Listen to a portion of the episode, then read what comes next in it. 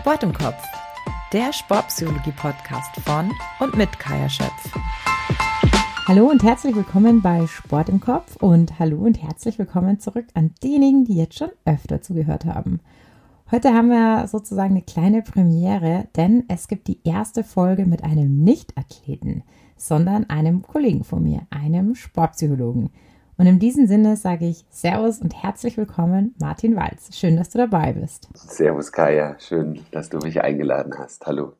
Ja, sehr gerne. Martin, wie geht's dir und wo bist du gerade? Äh, mir geht's gut, es ist sehr warm. Ich glaube, wie so vielen gerade, vor allem im Süden Deutschlands. Ähm, genau, ich bin gerade in München. Ähm, genau, und habe heute frei, was auch mal ein ganz schöner Moment ist. Ich komme gerade frisch, frisch von der Weltmeisterschaft von El Salvador und genieße gerade den Münchner Sommer. Genau. Ja, Weltmeisterschaft in El Salvador. Damit die Zuhörer auch wissen, um was für eine Weltmeisterschaft es sich handelt. Martin ist äh, Sportpsychologe der deutschen Surf-Nationalmannschaft. Daher war er bei den Surf-Weltmeisterschaften in El Salvador. Martin, jetzt habe ich gerade überlegt, wann wir uns denn das letzte Mal gesehen haben. Und ich glaube, das war tatsächlich bei einem meiner sehr wenigen Surfurlaube per Zufall in Nordspanien. Kann das sein?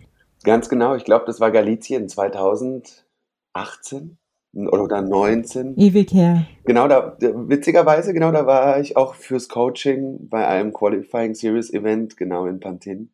Genau, da haben wir uns kennengelernt, haben geratscht, Kaffee getrunken. Ich, ich glaube, wir haben sogar Leon Glatzer, den deutschen Olympiathleten, dann sogar bei einem Heat zu, zugeschaut. Ja, haben wir, genau, richtig. Ja, ja, so lange ist her. Leon hat ja auch schon angekündigt, dass er hier mal Gast sein wird, wenn er irgendwann mal Zeit hat im Sommer, sonst vermutlich Richtung Winter. Bestimmt, bestimmt, ja. Martin, jetzt fangen wir doch mal mit deinem Werdegang an. Wie war das denn bei dir? Wie bist du zur Sportpsychologie gekommen? Bei mir war das ja so, ich war aktiv im Leistungssport und naja, bin dann durch die Sporteignungsprüfung gefallen, wollte eigentlich Sportmanagement studieren. An alle, die es noch nicht wissen, ein ganz, ganz dunkler Fleck in meiner Vergangenheit, der sehr stark an meinem Stolz gekratzt hat, immer noch kratzt. Aber wie war denn bei dir der Werdegang zur Sportpsychologie? Ähm, über Umwege auch sehr viel über Umwege. Ähm, also ich würde sagen, in jungen Jahren konnte ich noch nicht so viel mit Psychologie und Verhalten etc. anfangen. Ja. Eigentlich wollte ich immer Arzt werden. Ähm, habe Rettungsassistent gelernt, Lehrrettungsassistent, ähm, habe da immer viel Schichtdienst auch bei der Berufsfeuerwehr fahren können. Hier in München und an anderen Ecken der Welt, was mir natürlich geholfen hat, viel surfen gehen zu können und äh, mir dann irgendwie mal ein Studium aus auszusuchen. Und irgendwie habe ich dann doch gemerkt, Medizin ist es nicht so ganz. Und dann gab es ähm, an der TU München einen neuen Studiengang, der einen sehr hohen Schwerpunkt auf Leistungspsychologie, Leistungsdiagnostik, ähm, generell Leistung im sportlichen Kontext, aber auch im Engineering-Kontext. Und das war ganz spannend. Und dann bin ich da so reingerutscht, hatte aber keine Ahnung. Eigentlich wollte ich nur surfen gehen, im Winter freeriden und so gut es geht irgendwie ähm, Schichtdienst und ähm, Outdoor so gut wie es geht zu verbinden. Das war, das waren so, als ich 19, 20 war, das war so eigentlich mein Motiv. Ja. Und über die acht Ecken habe ich dann ähm, sehr interessante Kollegen, heutige tolle Kollegen kennengelernt und bin dann so Stück für Stück in die Mischung Sportwissenschaften, Sportpsychologie, äh, Biomechanik, Neuroscience, so bin ich da so langsam reingewandert, aber es war auf jeden Fall nicht Plan A und schon gar nicht Plan B. Ähm, bin jetzt aber froh. Sehr gut, dann haben wir zumindest schon mal eine Gemeinsamkeit, abgesehen vom Beruf, dass äh, es ja bei mir auch nicht der Plan A war, aber ich äh, definitiv sehr froh darüber bin, wo mich jetzt der Weg hingeführt hat. Martin, wie ist denn deine Philosophie oder Herangehensweise, mit Athleten zu arbeiten? Philosophie, klar, ich könnte jetzt als dein Kollege natürlich auch anfangen und die systemische Schule und hier und da und irgendwelche ähm, Approaches. Wir gestalten es einfach, Martin, äh, nach dem Prinzip KISS, Keep it silly and simple. Ganz genau. Deswegen, ähm, ich würde sagen, sehr ein menschenzentrierter Ansatz, sehr humanistisch, sehr, dass der Mensch Strebungen, Wünsche, Hoffnungen, Resonanzen sucht in seiner Umwelt und die in irgendeiner Art und Weise für sich ähm, ja in den Sinn bringen will. Und äh, ich glaube, deswegen würde ich schon eher sagen, auch wenn Sport immer davor steht, würde ich sagen, dass der Mensch für mich mit all seinen Identitäten, Rollen, Wesenszügen und all seinen Höhen und Tiefen das Spannende ist, weil da heraus dann eigentlich das Sportliche oder das Sinnliche im Sport auch dann man umsetzen kann. Ja, sehr schön. Also auch eine sehr individuelle Herangehensweise, wenn ich das jetzt so raushören kann. Sehr. Martin, ich dachte ja bis vor kurzem, dass du einen Doktor hättest. Wir haben das jetzt geklärt. Du hast keinen Doktor. Das macht aber nichts. Ich habe auch keinen Doktor und man braucht ihn ja auch nicht äh, zwangsläufig in unserem Berufsfeld. Aber du hast ja fast eine Art Doktorarbeit an der Uni angefangen, hast zu verschiedenen Themen wissenschaftlich gearbeitet.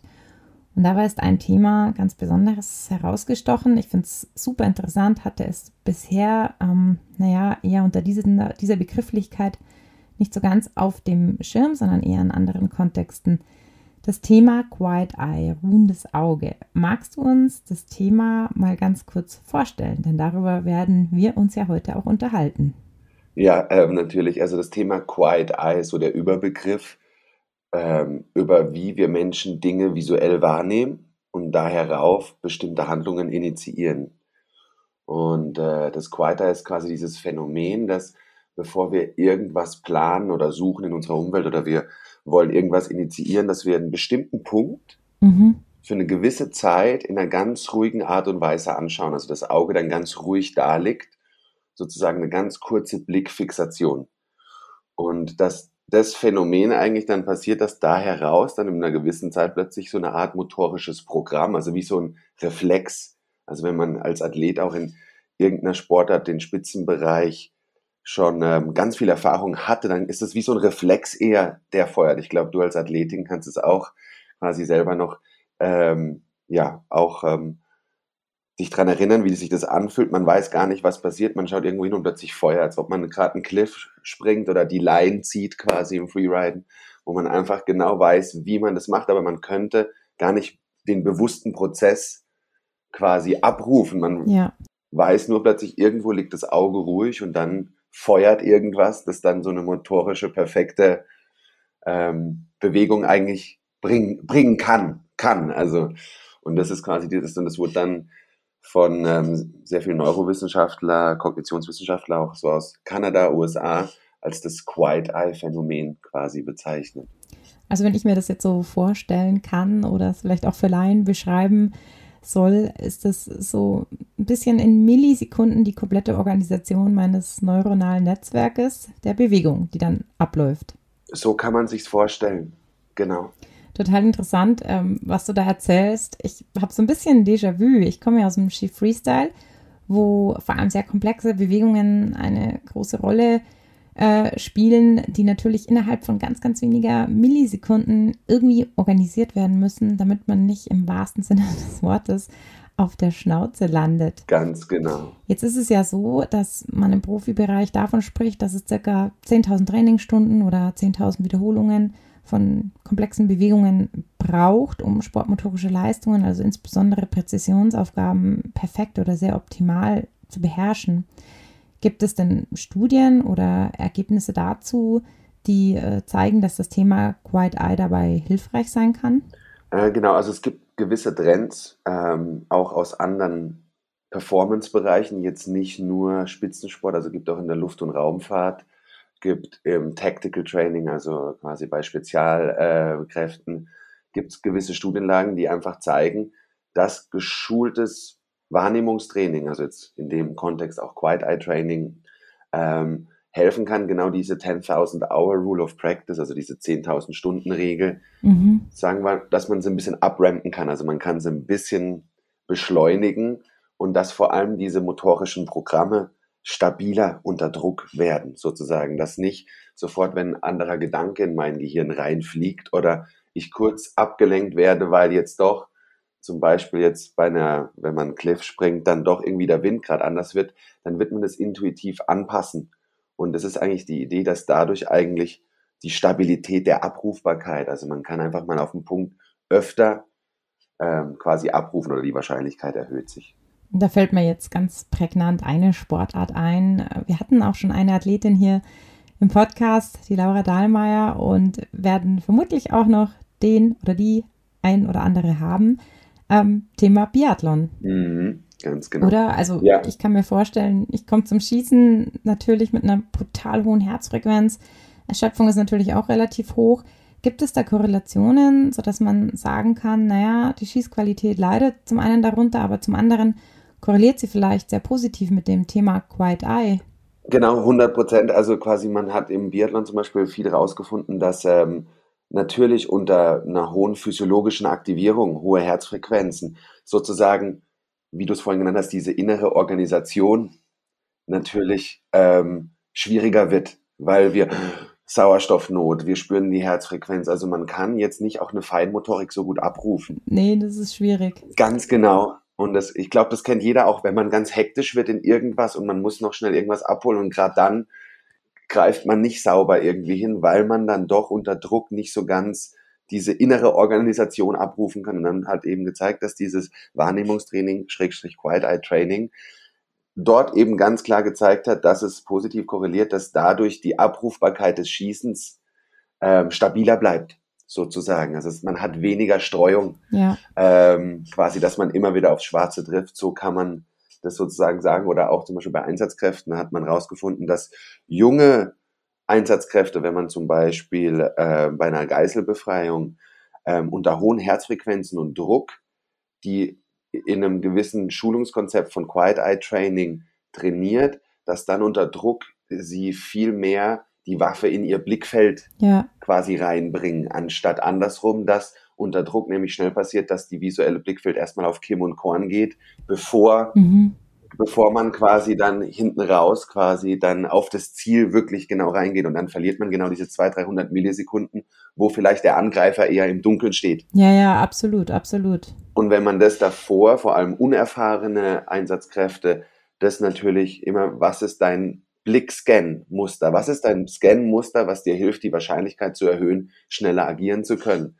Dann hat man gemerkt, dass diese Schulungsprinzipien helfen, Erfahrungslernen zu verkürzen, dass die unter Druck dann doch die richtigen Entscheidungen treffen, nämlich nicht ins Licht schauen und über Kimme und Korn, sondern ins Dunkle schauen und die Waffe kommt in dein Blickfeld. Ja, Wahnsinn. Ich finde das Thema wirklich so super spannend. Und was mir gerade jetzt noch einfällt, ist, also klar, bei jungen Polizisten oder auch bei Sondereinsatzkommandos oder ja, vielleicht sogar auch bei Chirurgen ist das Thema Entscheidungsfindungsprozesse. Also genau. ob wir jetzt im Sport sind oder in bestimmten anderen Berufsgruppen. Mir zumindest begegnet das Thema immer wieder in meiner Arbeit, wenn es darum geht, die richtige Entscheidung zu treffen oder sagen wir die optimale Entscheidung zu treffen, denn ob sie richtig ist oder nicht, das wissen, ja, wissen wir ja meistens erst leider danach. Inwieweit denkst du denn, spielt das Thema Quiet Eye auch bei Entscheidungsfindungsprozessen eine Rolle, gerade wenn es wirklich äh, um Millisekunden geht? Ganz genau, also da wurde auch äh, die Studienlage ziemlich, ist da ziemlich stabil und gut und natürlich auch durch die bildgebenden Verfahren mittlerweile viel interessanter quasi nochmal zu untersuchen.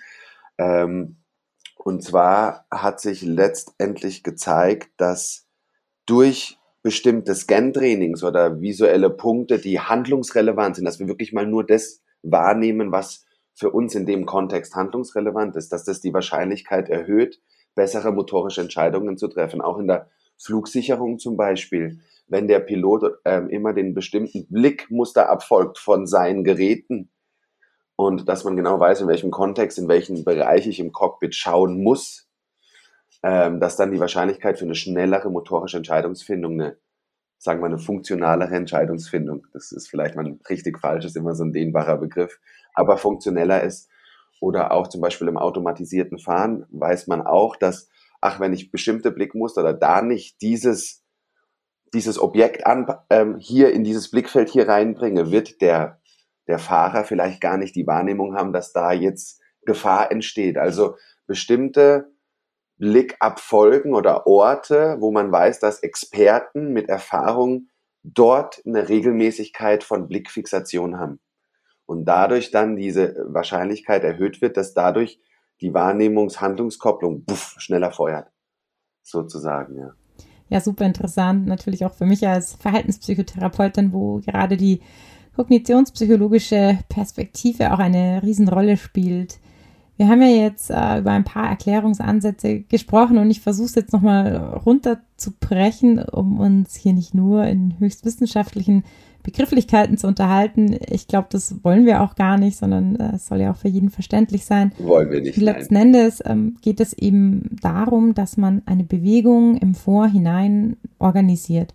Das klingt immer super, super lang, was es natürlich nicht ist. Irgendwann sind es extrem schnelle, automatisierte Prozesse, die da ablaufen, wohin man ja als Sportler auch will. Es sollen Routinen sein, Automatismus, die einfach automatisch ablaufen. Und da spielt ja dann der Flow-Zustand auch eine ganz besondere Rolle.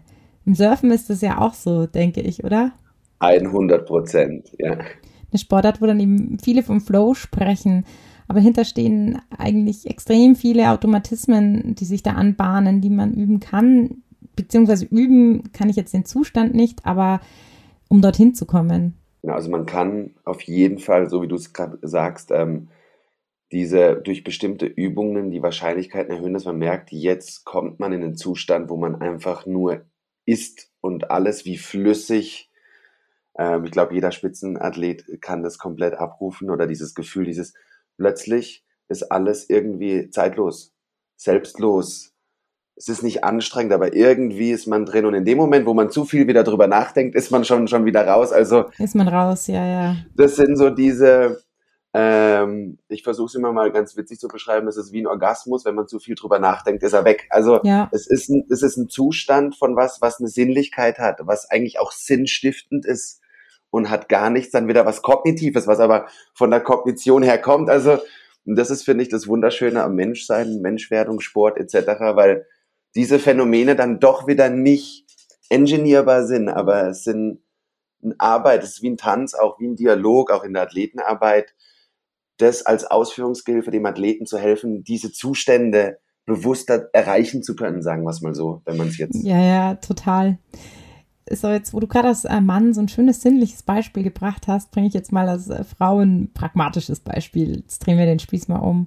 Aber ich bringe total gerne, wenn es um Automatismen und Routinen geht, das Beispiel Autofahren. Ich weiß noch die erste Fahrerstunde, gut, die sitzt bei uns beiden eine Weile her, so langsam. Aber wie kompliziert war das bitte alles? Also damals gab es ja jetzt auch noch nicht so viele Automatikautos und ähm, ja, ich, wir haben es natürlich beide manuell gelernt und wie kompliziert mit Schaltung und Kupplung und Bremse und Kupplung langsam kommen lassen und pipapo. Und es ist so witzig, weil wenn man jetzt im Auto sitzt, dann, ja, man macht das ja alles automatisch. Also man denkt da ja nicht mehr drüber nach in irgendwelchen schnellen Situationen mit rumrangieren, einpacken, ausparken und im Stadtverkehr. Und ähm, ja, wenn du dann aber anfängst, ähm, darüber nachzudenken, wie du dann plötzlich anfängst, ah Mist, war es jetzt der linke oder der rechte Fuß? Also es ist total lustig, wie man sich dann in so einem Bewegungsablauf eigentlich selbst dadurch total stören kann. Ganz genau. So ist es ja auch in jeder Sportart, dass es irgendwann komplett automatisierte Abläufe sind, wo man sich keine Gedanken mehr darüber macht. Klar müssen die vorher natürlich trainiert werden in den Zehntausenden von Stunden. Das haben wir ja zu Beginn schon erwähnt. Und ja, ich finde es deswegen äh, total cool, dass das Phänomen Quiet Eye das einfach nochmal ja zusätzlich so schön erklärt, wie das abläuft. Weil wir wissen ja auch über Verstehen und Erklären von gewissen Mechanismen, fällt einem eben auch die Ausführung oft viel, viel leichter. 100 Prozent, also auch so, was du gerade vorhin noch beschrieben hast, auch aus der VT heraus, aus dem therapeutischen Kontext. Ähm, was da auch so ein ganz interessantes Phänomen ist mit der Emotionskopplung oder quasi mit der eigenen inneren Wahrnehmung, dass natürlich Menschen, die sagen wir eine gewisse Ängstlichkeit haben, unter Leute zu gehen oder vor Leuten zu, zu sprechen, aber sie dennoch in diese Situation, weil der Alltag das mit sich bringt, halt doch einfach oft reingeschmissen werden. Wo man eben auch gesehen hat, dass dieser grundemotionale Zustand oder die, ich würde jetzt nicht sagen in dem klinischen Bereich, aber in dem Bereich, wo man irgendwie merkt, irgendwie kann ich da nicht so sozial interagieren, dass diese Menschen häufiger, wenn die in den Raum kommen, Gesichter unbewusst abscannen, die eher nicht, nicht wohlwollend zeigen. Also denen ihre Spiegelneuronen also dieses, dieses Sprich aus der Philosophie, du siehst nur, was du in dir hast, oder aus dem San, San, Sanskrit, aus der, aus der indischen Kultur. Self-fulfilling Prophecy auch so ein bisschen, ja, ja. Ganz genau, dass du das unbewusst, das heißt quasi, die Blickmuster gehen schon nach der, also das Auge der Seele in dem Sinn.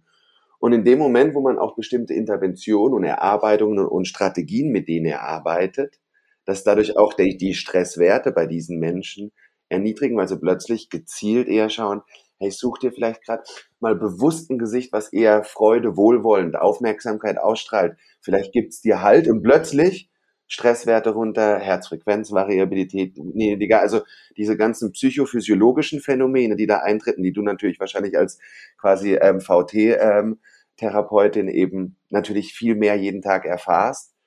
Ähm, es ist einfach auch ein sehr spannendes und sehr inter interessantes Feld, wie das in ganz vielen anderen Bereichen neben Spitzensport auch einen sehr wichtigen Effekt hat eben. Ja, total. Das ist auch ein Thema, worauf ich unbedingt mit dir hinaus wollte, auf diese psychophysiologischen und biopsychologischen Prozesse. Also was für eine Auswirkung letzten Endes solche Tricks und Tools auch auf das Körperliche haben, also was sich körperlich auch verändern kann. Gerade zum Beispiel in Stresssituationen. Es gibt ja auch ganz einfach messbare Parameter wie Cortisol, Adrenalin, wozu man auch schon ganz viele Studien gemacht hat, ähm, mit zum Beispiel stressregulierenden Interventionen, wo Menschen danach ähm, mutige Entscheidungen treffen mussten, wie zum Beispiel im Glücksspiel. Und ja, sie waren sehr viel mutiger. Was äh, würdest du denn ähm, deiner Erfahrung nach zum Thema Quiet Eye sagen? Also inwieweit ähm, kann es auch da helfen, diese psychophysiologischen Parameter zu kontrollieren? Genau, also zum Beispiel im Sport ist es vor allem, ich würde jetzt mal vielleicht mal ein Beispiel aus dem Fußball, gibt es auch viele Studienlagen dazu, Penalty Kicks, gibt es tolle Studienlagen aus, aus England, die haben da am meisten gemacht in der Premier League auch, wo einfach gezeigt hat, was passiert, wenn unter Druck oder Stress der Penalty-Schützer, also der Elfmeterschütze, ähm, plötzlich eine, eine Wahrnehmung des Stresses oder des Drucks hat. Das ist ja nur, wie wir das quasi labeln. So, wenn der natürlich jünger ist und unerfahrener, wird er plötzlich bei einem EM, WM-Finale ganz anders agieren. Das heißt, was dann oft passiert ist, dass unter dem Druck wir auf Programme zugreifen, die wir im, in der Anfangslernphase des motorischen Lernens, also die kognitive Phase auch, also dass wir alles bewusst erstmal ansteuern müssen. Was dann passiert, die fallen genau in diese Phase rein. Und was dann ganz interessant passiert, sie, sie machen dann genau diese visuellen Suchmuster, sie schauen auf den Torwart zum Beispiel. Katastrophe. Also sie, sie, sie, sie suchen visuell nicht mehr visuelle Ankerpunkte, die für sie leistungs-handlungsrelevant sind, damit in Millisekunden wirklich diese Bewegung ausgeführt wird. Das heißt, sie schauen dorthin, wo sie gar nicht hinschauen sollen. Also sie fallen in ihre Anfangsphasen zurück.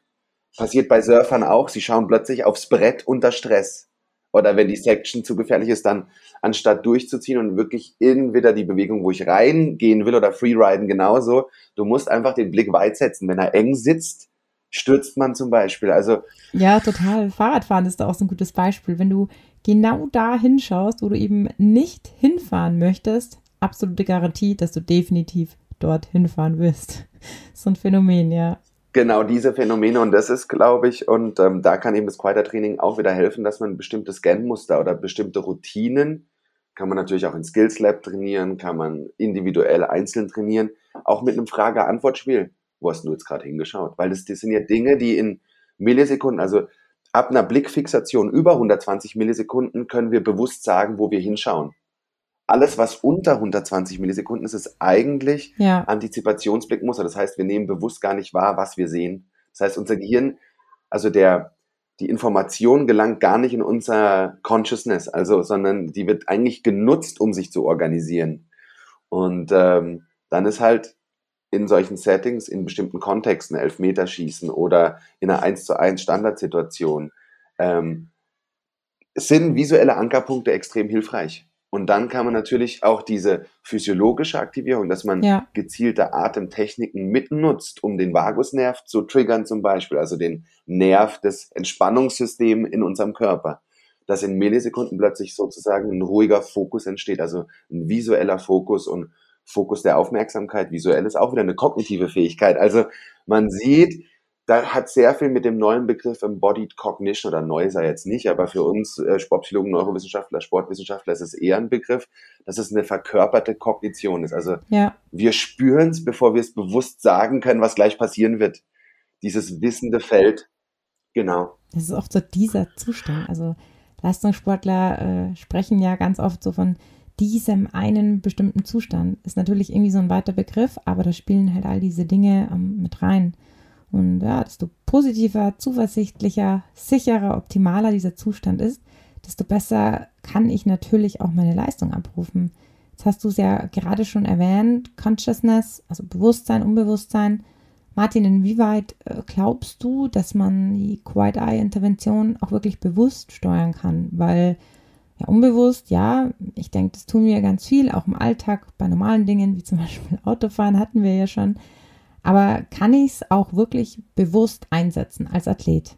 Das ist für mich auch derzeit eine ganz große Frage oft. Und ich meine, das jetzt, es kann sein, dass ich meine Meinung noch ändere. Und da ich ja selber schon sehr ambitioniert und damals auch noch im Spitzensport auch tätig war als Athlet, ich kenne selber von mir, diesen Zustand bewusst hochladen zu wollen und genau das Quieter jetzt zu initiieren, dann ist es schon wieder, man denkt drüber nach, über den Gedanken der Emotion sozusagen und man hängt sich wieder auf, also man choked irgendwo. Mhm. Meine Erfahrung ist, man kann Standardsituationen, bestimmte Dinge mit dem Athleten erarbeiten, auch Frage-Antwort-Spiel, dieses, was hast du gerade wahrgenommen oder was passiert eigentlich mit deinem visuellen Wahrnehmungsmuster, wenn du unter Stress gerätst? Weil dann wissen immer ganz viele, dass viele ganz ein enges Wahrnehmungsfeld haben und gar nicht mehr in die Weite gehen, sozusagen.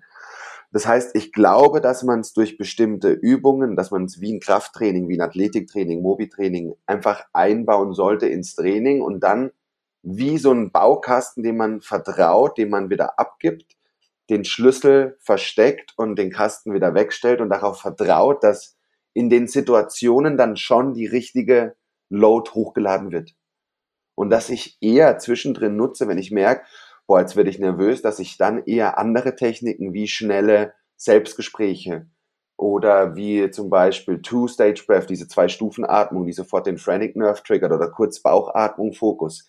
Ich meine, dass das eher wieder hilft, in den Zustand zu kommen, dass das Quiet Eye funktioneller abrufbar wird oder diese Ruhe wieder greifen kann. Aber das ist, glaube ich, ein Prozess, der, gerade weil es in 80 bis 120 bis 200 Millisekunden passiert, man der bewusste Gedanke braucht schon länger an Informationsverarbeitung.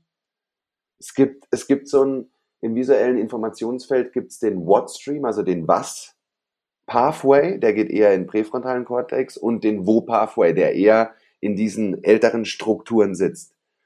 Und das Wo ist natürlich klar, weil wenn fliegende Objekte auf uns zugeschmissen kommen, als auch evolutionstechnisch, dass wir ganz schnell, dass wir gar nicht fragen, was ist das? Sondern reagieren müssen. Genau, weil wenn wir das, wenn, wenn, wenn wir das bewusst bearbeiten würden, würden wir viel mehr Reaktionszeiten brauchen und könnten eben nicht ausweichen. Richtig, es wird sehr gefährlich werden in manchen Situationen, ja genau. Ganz genau. Und eben diese auch älteren Strukturen des Gehirns zu nutzen und dann natürlich auch die höheren Strukturen. Und in dem Moment, wo wir was mit Bedeutung labeln, brauchen wir einfach viel mehr Verarbeitungszeit mental. Ja, lange Bewertungen, Bedeutungen. Ganz genau. Und das heißt, dann könnten wir gar nicht mehr diese flüssigen, in, also in der situationsergebenden Situation wie im Fußball, wie im Freeriden, wie im Freeski, wie im Basketball auch. Golf ist, glaube ich, auch ein ganz ein gutes Beispiel für Quiet Eye Aspekte. Ganz genau, Golf, Basketball, also alles, was so Aiming-Tasks sind, also zielende Aufgaben. Ich muss meinen Körper wohin bewegen. Surfen ja auch, ich schaue auf die Lippe und dann kommt mein Brett nach. Abfahrt, Skilauf. Slalom, Abfahrt, ja, yeah. ja. Haben wir schon als Kinder gelernt, du auch, dass wir das, dass wir die Stange eigentlich eins, eins weiter visualisieren. Dass wir schon, und dann kommt der Körper nach. Also, das, was wir vor allem im Alpen- und ähm, Schwarzwaldregion gelernt haben, von klein auf zum Beispiel, im Skifahren, ist das, was wir alltäglich dann wieder in unserer Arbeit nutzen können. Genau, dieses wenn, dann, jetzt die visuellen Muster dort, aber ich meine schon auch, dass man es nicht zu sehr engineieren sollte oder nicht zu sehr versuchen hochzuschwören, weil sagen wir es so, wie in der Musik, jemand, der ein Instrument spielt oder in der Band, weiß das auch ganz genau. Man muss motorisch die Griffe können auf der Gitarre, auf dem Drumset aber irgendwann beginnt so ein Group Flow oder auch so ein wissendes Feld, wo du weißt, dass der Drummer gleich wechselt. Du musst da nicht hinschauen. Ja, ja, Chirurgie fällt mir da auch gerade ein. Also bei dem Thema andere Berufsgruppen ist es in der Chirurgie sicherlich auch ein sehr, sehr wichtiges Thema, wo man sehr viel damit steuern äh, kann und arbeiten kann. Ähm, sehr unfassbar, was da inzwischen auch mental trainiert wird bei den Chirurgen. Ganz genau. Also in der Chirurgie kommt es auch vor allem in der Neurochirurgie lange OPs, lange Knotenpunkte, die man sich auch merken muss als Chefoperateur, dann das Decision Making zusammen als Crew.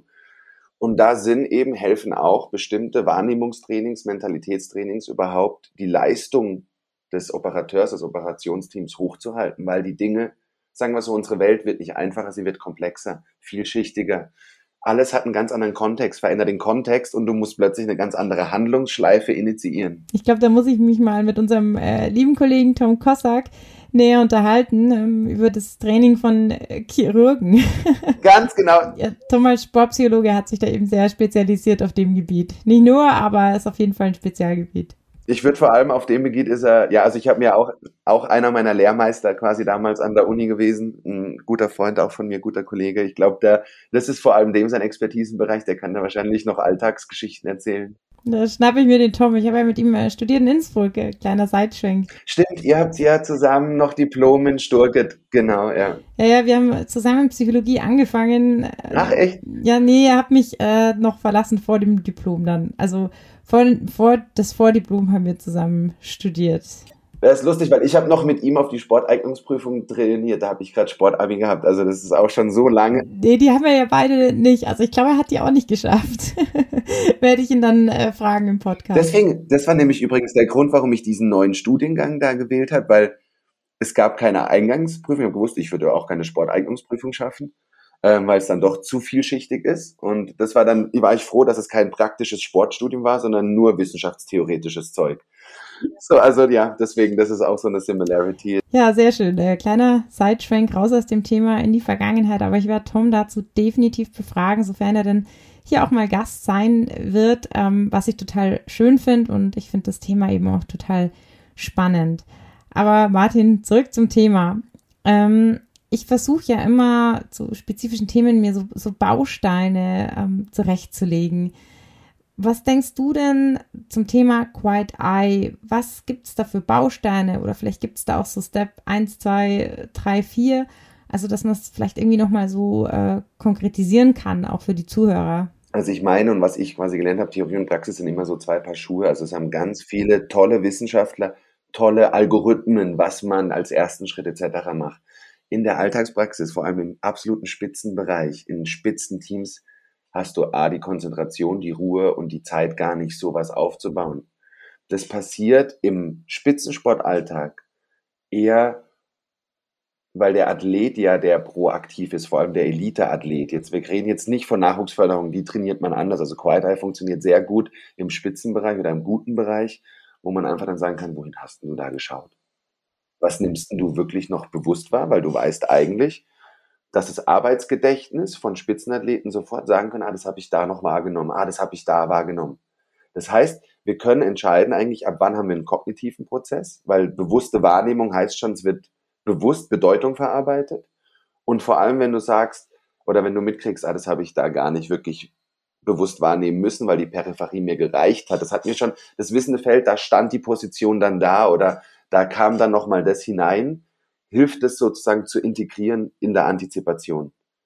Ähm, und das passiert oft im, im klassischen Technik-Taktik-Training, dass man einfach mal fragt so, okay, wie könnten wir das jetzt auch auf einer visuellen Ebene, eher dieses Top-Down-Processing, mit integrieren und dann eigentlich wie so ein Frage-Antwort-Spiel mit dem Spitzenathleten, weil, und dann sind sie, oh krass, stimmt, das war mir gar nicht so bewusst. So, und dann kommen wir wieder in der Sprache, in der Sinnlichkeit der Sprache auch wieder dieses, ah, das war mir gar nicht bewusst. Ach cool, wir machen Dinge gerade bewusst, damit wir sie dann wieder unterbewusst ablaufen lassen können. Was ja auch oft ein Kontext in der Verhaltenstherapie genauso ist. Ja, absolut. Und das wäre jetzt auch äh, meine nächste Frage gewesen. Wie und wo kann man das denn trainieren? Also du sagst es ja gerade, egal ob Taktik oder Technik, ähm, man kann es überall mit einbauen. Es gibt vermutlich auch äh, Simulationen, also sehr spezifische Trainings dazu. Und dann ist es ja immer so ein bisschen prozessorientiert. Also es gibt natürlich so die theoretischen äh, Bausteine und Elemente, aber naja, wir wissen ja beide in der Arbeit mit einem Athleten oder einer Athletin ähm, sieht es dann doch immer ein bisschen anders aus. Also die Theorie ist das eine und die Praxis ist das andere. Und ich glaube, da ist die Prozessorientierung auch total wichtig. Eine sehr wichtige Intervention, glaube ich, ist das Nachfragen. Also dass man ja spezifische Fragen stellt, wie zum Beispiel, wo genau hast du hingeguckt? Wo wäre es vielleicht besser gewesen, hinzuschauen? Wo wäre der optimale Zielort der Fokussierung gewesen? Wann erinnerst du dich oder wann konntest du wahrnehmen, dass du irgendwo hinschaust? Und ja, wie lange ging das und wie war das? Ich sag mal, im zeitlichen Bezug zu der Bewegungsausführung. Also hat sich da dann vielleicht auch irgendwas geändert, dass es kritisch wurde in dem Moment oder dass es sich sehr gut angefühlt hat oder dass die Bewegungsausführung optimal war oder es sich vielleicht eben irgendwie äh, ungünstig angefühlt hat. Und ich glaube, durch dieses oder durch diese Nachfragen äh, lernt der die Sportlerin auch die Selbstreflexion, also sich selbst zu beobachten. Und das ist auch eine total wichtige ähm, Intervention. Also die Selbstbeobachtung spielt dann natürlich auch ähm, eine Rolle in Bezug auf Hilfe zur Selbsthilfe, weil man somit natürlich auch das eigene Gespür des Athleten oder der Athletin extrem fördert und ähm, entwickeln kann und somit natürlich auch seine ja, Quite-Eye-Fertigkeiten optimieren kann.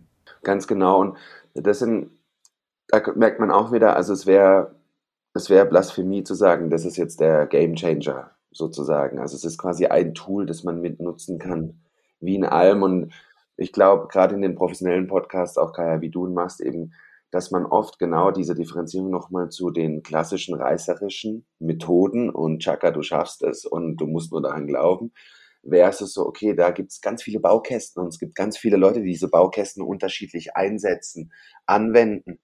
Und vielleicht bin sogar ich manchmal gar nicht der richtige Transporteur, auch in anderen Kontexten, wo vielleicht jemand einen komplett anderen Zugang zum Athleten wieder hat und ein ganz anderes Tool wenn, verwendet, was vielleicht jetzt nicht State-of-the-Art Wahrnehmungstraining ist, aber genau in dem Kontext mit diesen Menschen, in diesen Persönlichkeiten perfekt passt. Und dann darf das genauso sein. Ja, definitiv. Und ich finde es äh, total schön, dass du das jetzt nochmal erwähnst. Wir haben uns darüber ja auch schon öfters unterhalten, dass das äh, von uns eine gemeinsame Herangehensweise ist, dass man sehr individuell arbeitet, dass man offen ist für Techniken, für Interventionen, aber das auch beim Athleten ganz transparent bespricht, also auch bezüglich der Person, dass man auch sagt, du, wenn du dich nicht wohl bei mir fühlst ähm, oder andersrum, ist es ganz wichtig, dass wir darüber sprechen, um entweder zu klären, woran es liegt oder vielleicht eine andere Lösung zu finden. Und ja, bei den verschiedenen Techniken, natürlich ist Quiet Eye vielleicht jetzt auch nicht der Game Changer, aber es ist halt ein weiteres Tool, das vielleicht zu jemandem extrem gut passt und somit eine weitere Stellschraube in einem Optimierungsprozess ist. Ganz genau.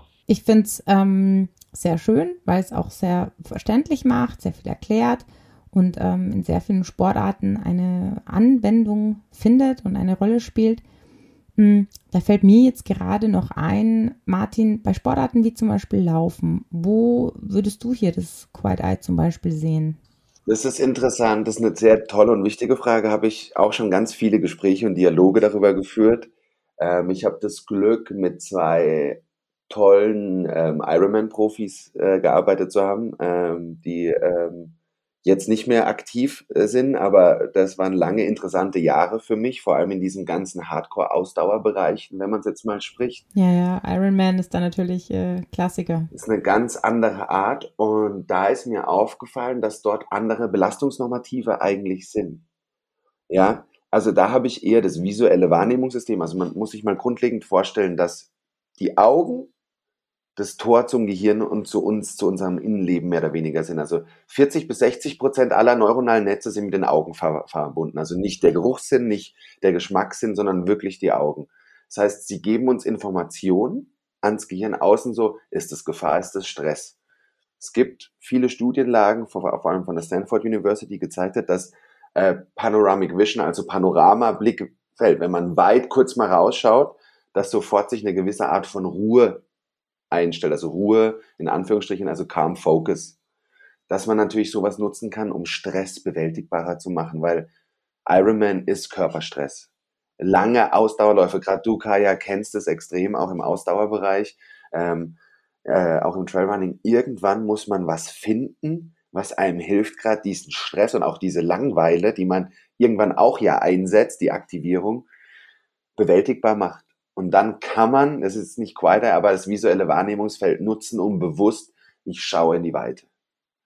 Oder man, dass man wie so ein Scan-Muster vor mir, mittlerer Fokus, weiter Fokus. Aber es hat in dem Sinn keine Hilfe für eine motorische Ausführung, aber es hilft, gewisse Aktivierungszustände im Gehirn bewältigbarer zu machen. Sagen wir es mal so auf einen einfachen Satz. Ja.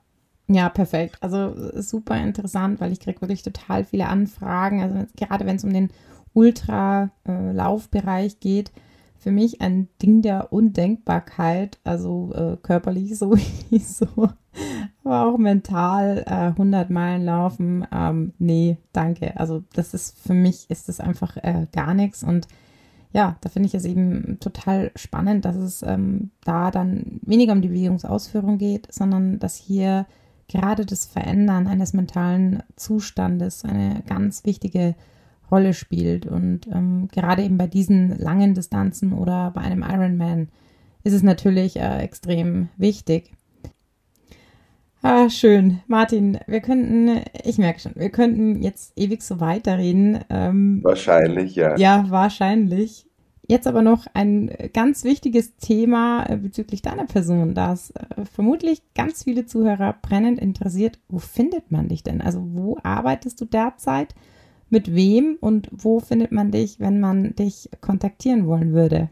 ja, ähm, genau. Also ich bin freiberuflich, komplett freiberuflich, ähm, bin quasi buchbar. Ähm, natürlich ist immer mit dem Schweigepflicht auch immer so ein Thema, ähm, mit wem genau, aber was ich konkret sagen kann, ich arbeite für äh, den Frauenbereich des FC Bayern Münchens zusammen, arbeite mit Olympiafechterinnen und Fechtern, ähm, ähm, genau, bin verantwortlich für den Olympia- und Perspektivkader von den deutschen Surfern. Ähm, genau. Ähm, habe so noch ein paar Nachwuchstalente, bisschen im Ausdauersport, auch bisschen Judo. Ähm, also ich habe ein paar einzelne Spitzenbereiche, ein paar Teams, eben auch alles im Spitzenbereich. Und wenn es dann die Zeit noch zulässt, dann bin ich sogar in der Automobilindustrie in Bereichen äh, Leadership Mentality, Agile, Trust in Teams. Zum klassischen Coaching-Bereich dann, oder?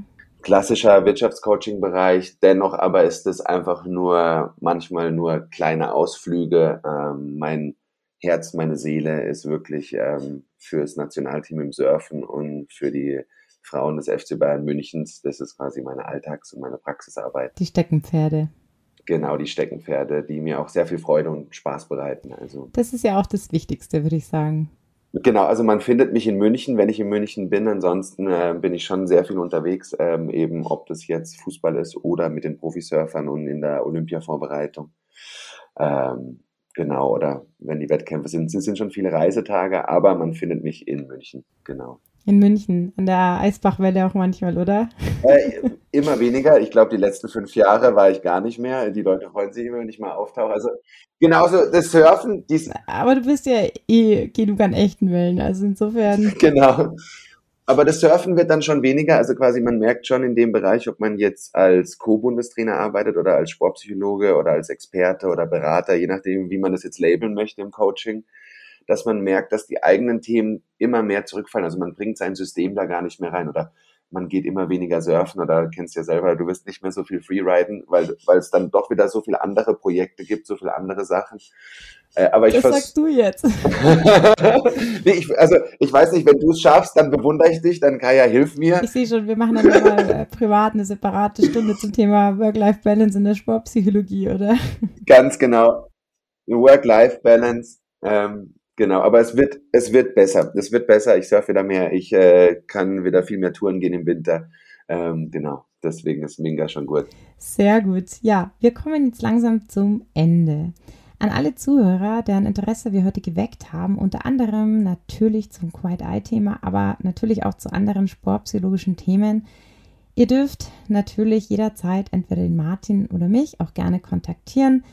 Martins Kontakt findet ihr in dem Link zu seiner Homepage in meinen Show Notes.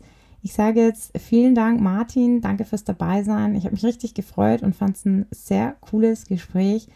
Ich sage auch Danke fürs Wiederzuhören oder das erste Mal zuhören und freue mich wie immer über Feedback oder eine Bewertung im Rahmen von Sternchen.